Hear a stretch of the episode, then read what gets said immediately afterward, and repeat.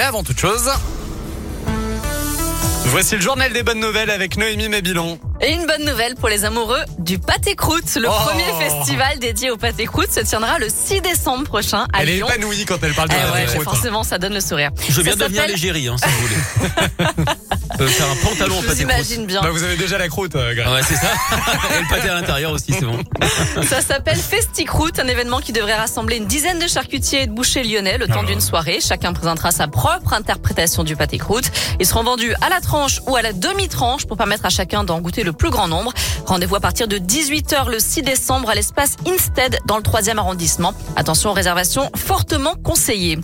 Victoire pour les bouquetins du Bargy. Le tribunal administratif de Grenoble a tranché. L'arrêté préfectoral de Haute-Savoie qui autorisait l'abattage des bouquetins sans test sanitaire est devenu illégal.